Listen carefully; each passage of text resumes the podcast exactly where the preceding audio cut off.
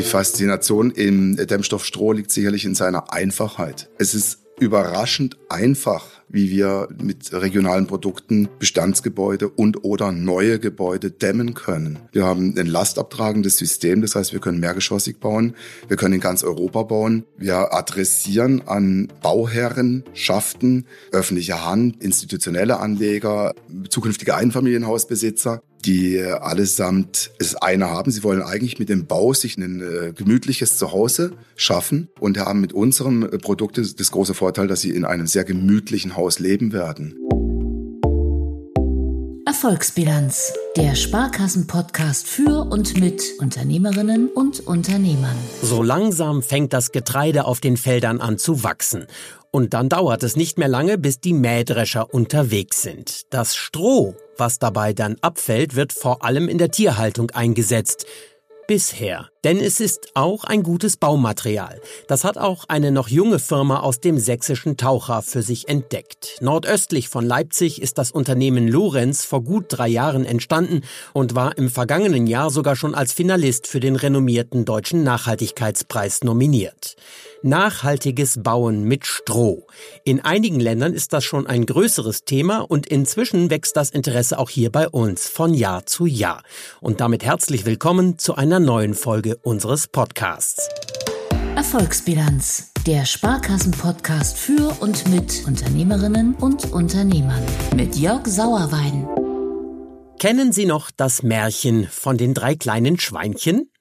Jedes von den dreien baute sich ein eigenes kleines Häuschen, eines aus Stroh, eines aus Holz und eins aus Stein. Ich hab ein schönes Haus von Stroh, ich bin so sicher und so froh, freute sich das Schweinchen in seinem Strohhaus. Wenn dann nicht der böse Wolf gekommen wäre, der wollte nämlich alle drei Schweine fressen und drohte damit, jedes Haus umzupusten. Das gelang dem Wolf dann schließlich auch sowohl mit dem Stroh als auch dem Holzhaus, nur im Steinhaus waren die drei kleinen Schweinchen sicher. Am Ende ging die Geschichte für den Wolf übrigens trotzdem nicht gut aus. Und die Schweinchen hatten schließlich alle ein Steinhaus, denn das war einfach sicherer. Heute aber geht es zumindest in kleinen Schritten weg vom Stein und wieder hin zum Strohhaus. Naja, genauer gesagt sind es Holz-Stroh-Module, die die Lorenz GmbH aus Taucher inzwischen maschinell herstellt.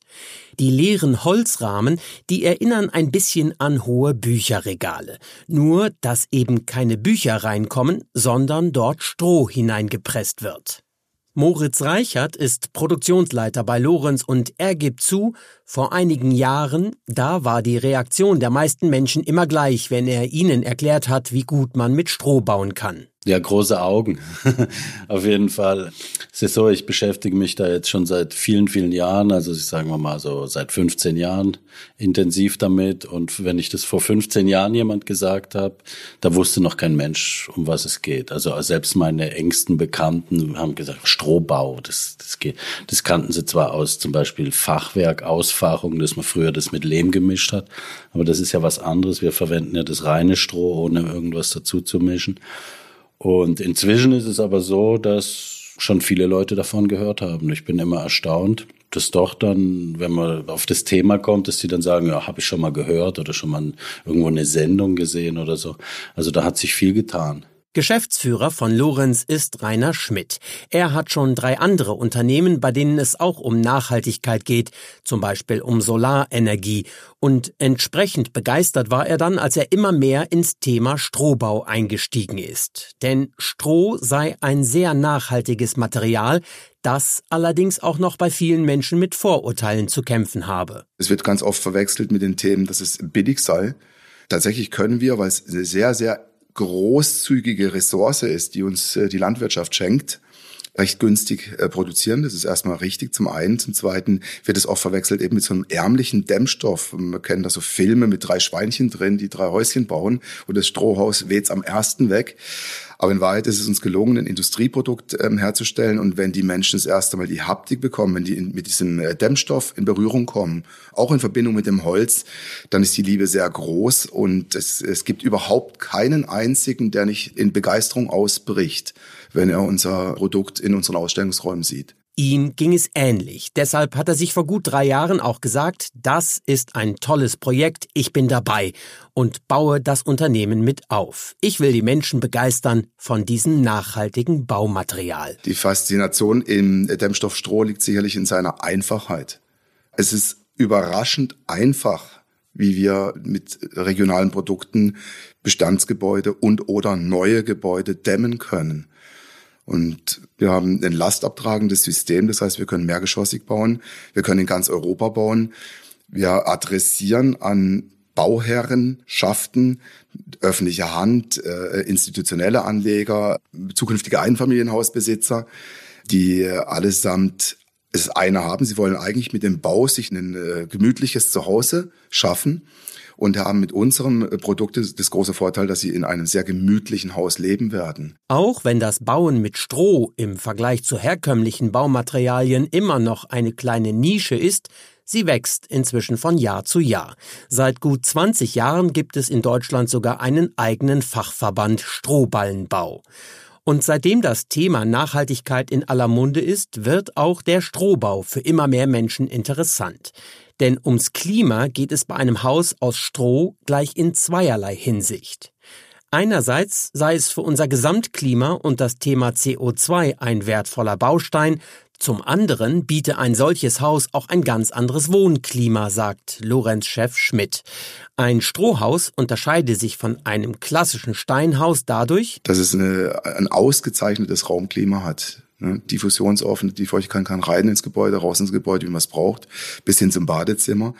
Und ähm, eben dieses Empfinden, diese Einfachheit und in Kombination mit, dem, mit dieser Haptik, dass es möglich ist, mit Stroh stabile, Wert steigernde Häuser zu bauen. Das ist das Ding. Und da gibt's aber noch ein zweites, das ist eher so eine altruistische Ebene, dass wir es schaffen, mit unserer Maschinenpark, den wir entwickelt haben, bei jedem einzelnen Hub, wo wir diese Quadratmeter zusammenpressen und die Fachung einbringen, dass wir jedes Mal um die 50, 55 Kilogramm CO2 speichern in dem Gebäude. Das heißt, wir haben äh, eine der wenigen Produkte weltweit erfunden oder geschaffen, die es ermöglicht, ähm, CO2 zu speichern und zu bunkern. Ein durchschnittlich neu gebautes Haus mit einer Wohnfläche von rund 140 Quadratmetern könne so etwa 25 Tonnen CO2 binden, schätzt Schmidt. Und das netto, also abzüglich der Emissionen, die bei der Herstellung der Holzstrohmodule entstehen. Für die einen kann das zumindest ein gutes Argument sein, über das eigentlich alte und inzwischen wieder modern werdende Material nachzudenken. Für die anderen ist es vor allem das Wohnklima, das auch Produktionsleiter Moritz Reichert immer noch fasziniert. Selbst wenn der Dämmwert nicht ganz so gut sei wie beim üblichen Dämmstoff Styropor. Es hat andere wesentliche Vorteile, zum Beispiel sommerlicher Hitzeschutz. Das ist ein Riesenvorteil. Also da spricht man von Phasenverschiebung. Wenn die Hitze oder Kälte durch ein Bauteil durchgeht, braucht es eine gewisse Zeit und das ist beim Stroh einfach optimal weil zum Beispiel bis die Hitze im Sommer durch das Bauteil durch ist, ist es schon wieder Abend und kühlt schon wieder ab quasi. Und das können andere Materialien nicht. Also jetzt zum Beispiel Styropor oder auch Glaswolle kann das nicht in der Form. Was außerdem in einem gemauerten Haus bei schlechter Lüftung häufig zu einem Problem werden kann, nämlich die Feuchtigkeit, die irgendwann zu Schimmel führt, das werde durch das Stroh auf ganz natürlichem Wege geregelt, sagt Lorenz-Chef Schmidt. Genau, der gesamte Baukörper hat die Eigenschaft, dass er atmet. Man nennt es äh, fachdeutsch äh, diffusionsoffen. Das heißt, die Feuchtigkeit, die im Raum überflüssig ist, ich hatte es vorhin am Beispiel des Badezimmers genannt, dringt über den Baukörper in die, nach außen. Und wenn der Baukörper zu trocken innen wird, holt sich der Baukörper die Feuchtigkeit aus der Außenluft wieder nach innen auf altbekanntes setzen und die Vorteile in die heutige Zeit übertragen. Nichts anderes ist das Bauen mit Stroh. Und insofern war auch Frank Apitz nicht so ganz überrascht, als das Thema vor einigen Jahren zum ersten Mal bei ihm auf dem Schreibtisch landete. Apitz ist nämlich Firmenkundenberater bei der Sparkasse Leipzig und betreut und begleitet die Lorenz GmbH seit ihren Gründungstagen. Eine Firma, die auf Strohbau setzt und den Markt erobern will, das klang für ihn im ersten Moment vielleicht etwas ungewöhnlich, Allerdings weiß ich ja auch aus meiner täglichen Arbeit im Rahmen meiner Baufinanzierungen, dass die Hausbauer ganz verstärkt in den letzten Jahren wieder auf gesundes Bauen schauen und darauf achten, auf alternative Baustoffe, auch auf alte Baustoffe, zum Beispiel Ton, zum Beispiel Lehm. Und insofern hat mich das eigentlich wenig überrascht. Ich war nur richtig neugierig, als ich das das erste Mal gehört habe, wie sie es halt umsetzen wollen. Denn die Module alle in Handarbeit zu fertigen, wäre vermutlich viel zu teuer geworden und hätte sich kaum durchsetzen können. Deshalb haben die Lorenz-Gründer auch sehr schnell auf eine maschinelle Produktion gesetzt. Das ermöglicht nicht nur günstigere Fertigung als Handarbeit, sondern auch exakte und gleichbleibende Maße und zum Beispiel einen einheitlichen Pressdruck des Strohs bis in die letzte Ecke der Bauteile. Denn die bauphysikalischen Eigenschaften sollen überall im Haus optimal und identisch sein. Für mich war dann damals unheimlich interessant zu sehen, mit welchen Methoden und mit welchen, natürlich auch mit Versuch Irrtum es die Lorenz dann geschafft hat, ein eigenes Produktionsverfahren zu entwickeln mit selbst kreierten Maschinen. Das ist auch ganz wichtig. Also die Jungs haben die Maschinen selber zusammengebaut und sind dann immer innovativer in der Verfahrensweise geworden. Und das hat mich eben riesig beeindruckt. Nur die maschinelle Herstellung der Module macht es auch überhaupt möglich, dass die Zahl der gebauten Strohholzhäuser in den nächsten Jahren deutlich wachsen könnte. Allein im Jahr 2022 sind mit den Lorenz-Bauteilen 21 Häuser entstanden. Tendenz für dieses Jahr steigend. Für den Finanzfachmann Apitz haben die Lorenz-Gründer die größten Hürden schon gemeistert. Und das nicht etwa, weil sie aktuell über den Erwartungen ihrer Businesspläne liegen. Aus seiner Sicht mussten die wirklich großen Herausforderungen schon vorher gemeistert sein. Schauen Sie, wir bewegen uns hier im Baubereich. Das heißt, hier werden technisch vorkonfektionierte Elemente aus Strohholzbauweise produziert, die dann im Wohnungs- und teilweise auch im Gewerbebau eingesetzt werden können. Die allergrößten Herausforderungen sind meines Erachtens nach die gesamten Zertifizierungen zu erhalten. Ganz besonders wichtig ist es gerade bei solchen Materialien natürlich erstmal die statischen Anforderungen. Ja, also mein Produkt, wenn ich das im Bau einsetzen will, bringt das die, die erforderlichen äh, statischen Voraussetzungen. Wie kann ich das verbauen? Wie kann ich damit bauen? Äh, eine der wichtigsten Herausforderungen ist natürlich auch eine Zertifizierung äh, hinsichtlich Brandschutz. Ne? Die Firma arbeitet hier mit Rohstoffen, die an sich brennbar sind. Und das sei auch ein Punkt, den fast alle Interessenten als erstes ansprechen, erzählt Moritz Reichert. Denn jeder weiß schließlich, wie einfach wirklich trockenes Stroh in Brand geraten kann. Niemand aber möchte gerne in einem Haus leben, bei dem man mit einem unguten Gefühl abends ins Bett geht. Mit der Angst, dass aus den eigenen vier Wänden ein Strohfeuer werden könnte, das innerhalb kürzester Zeit abgebrannt ist. Aber ein gepresster Strohballen der brennt nicht. Dadurch, dass eigentlich kein Sauerstoff richtig ans Stroh rankommt bei dem Brand. Und das ist so ein wie das Telefonbuch-Effekt. Also ein Telefonbuch kann man auch ganz schwer nur verbrennen, wenn nicht die einzelnen Seiten verbrannt werden, sondern das ganze Telefonbuch, das kriegt man auch nicht zum Brennen. Und wir haben halt auch Brandtests gemacht. Und da haben wir eine, den nach zwei Stunden dann abgebrochen, weil einfach die gesagt haben, gut, jetzt haben wir zwei Stunden und jetzt haben die da ordentlich schon Gas verbraten. Und das ist bei einer Temperatur von 1000 Grad halt passiert so ein Brandtest. Und da sah, sahen die Strohballen tatsächlich, außer dass die schwarz waren, die hatten natürlich eine verkohlte Oberfläche, ist klar, aber dadurch haben die sich quasi selbst geschützt durch diese verkohlte Oberfläche und sind nicht weiter eingebrannt. Da brennt sogar Holz stärker ein als Stroh. Trotzdem hat es natürlich gedauert, die Zweifel bei vielen Beteiligten aus dem Weg zu räumen. Deswegen habe man bei Lorenz schon früh darauf gesetzt, zum Beispiel Architekten, Statiker oder Energieberater über die Stroh-Holzbauweise zu informieren und aufzuklären, erzählt Rainer Schmidt. Da habe es früher die größten Widerstände gegeben und hin und wieder gäbe es sie dort auch heute noch. Anders sei es da inzwischen bei den Bauherren. Während die Zielgruppe vielleicht früher noch die etwas Verrückten oder Andersdenkenden waren, habe sich die Gruppe der Interessenten inzwischen deutlich verändert. Umso schärfer die Inflation und umso schärfer die Anhebung der Leitzinsen in der EZB mitkommen, umso schärfer wird eigentlich sogar der Druck bei ganz konventionellen Projektentwicklern. Und wir adressieren inzwischen an mittelgroße Projektentwickler, Projektträgergesellschaften im Bereich so zwischen 50 und 100 Millionen Euro Jahresvolumen und stellen fest, dass wir mit unserem seriellen Ansatz genau ins Schwarze treffen. Wir hören von dieser Kundengruppe, dass der Hochbau in Deutschland oder europaweit den nachhaltigen Kick sucht. Es gibt dazu viele Antworten von Zertifikate, Händlern oder Zertifikate Emittenten. Wir haben das passende Produkt dazu und uns rennen mit allem Respekt diese mittelgroßen Projektentwickler gerade die Bude ein.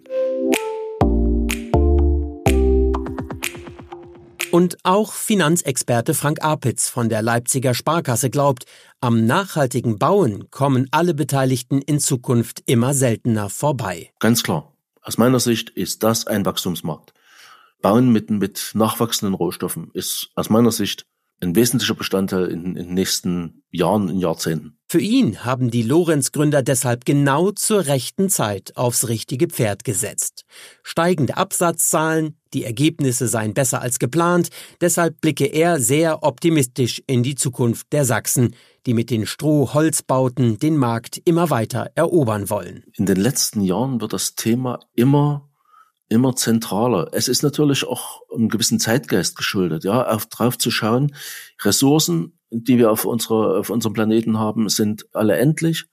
Man muss halt schauen, Ressourcen auch einzusetzen, auch in Bereichen, in denen man das bislang nicht gemacht hat, die halt immer wieder zur Verfügung stehen. Und Nachhaltigkeit ist ein Thema, das ist bei den Häuslebauern in den letzten Jahren immer wichtiger geworden. Gleichwohl ist jetzt natürlich der Anteil an Hausbauerinnen und Bauern, die ganz konkret jetzt auf nachhaltige Produkte gucken, natürlich immer noch gering. Aber er ist massiv steigend. Also wir verspüren hier schon eine Zunahme. Und es wäre alles andere als überraschend, wenn sich dieser Trend auch in Zukunft weiter fortsetzt. In anderen Ländern ist das Bauen mit Stroh schon stärker verbreitet, zum Beispiel in den USA, aber auch in Frankreich, Großbritannien oder Österreich. Dort gibt es auch schon ganze Schulen oder Kindergärten, in denen der Baustoff vom Getreideacker steckt. Stellt sich natürlich eine Frage, vor der jeder im Hausbau irgendwann steht. Egal, wie sehr man gerne auf Nachhaltigkeit setzen will, es muss am Ende auch bezahlbar sein. Also, was kostet das Bauen mit Stroh und Holz im Vergleich zu anderen üblichen Bauweisen? Wir orientieren uns mit unserem Pricing direkt an den Kosten des mineralischen Baus, also des konventionellen Baus, des monolithischen. Und wir orientieren unsere Preisliste an diesen Kosten und wir können deshalb behaupten, wir sind mit diesem hochmodernen, ultrakonservativen Dämm- und Baustoff genauso teuer im geschlossenen Rohbau wie eine konventionelle Bauweise. Gute Nachrichten hat in diesem Zusammenhang Frank Apitz von der Leipziger Sparkasse. Wer seinen Neubau mit Stroh plant, kann durchaus auf bessere Konditionen hoffen als beim ganz herkömmlichen Stein auf Steinbau.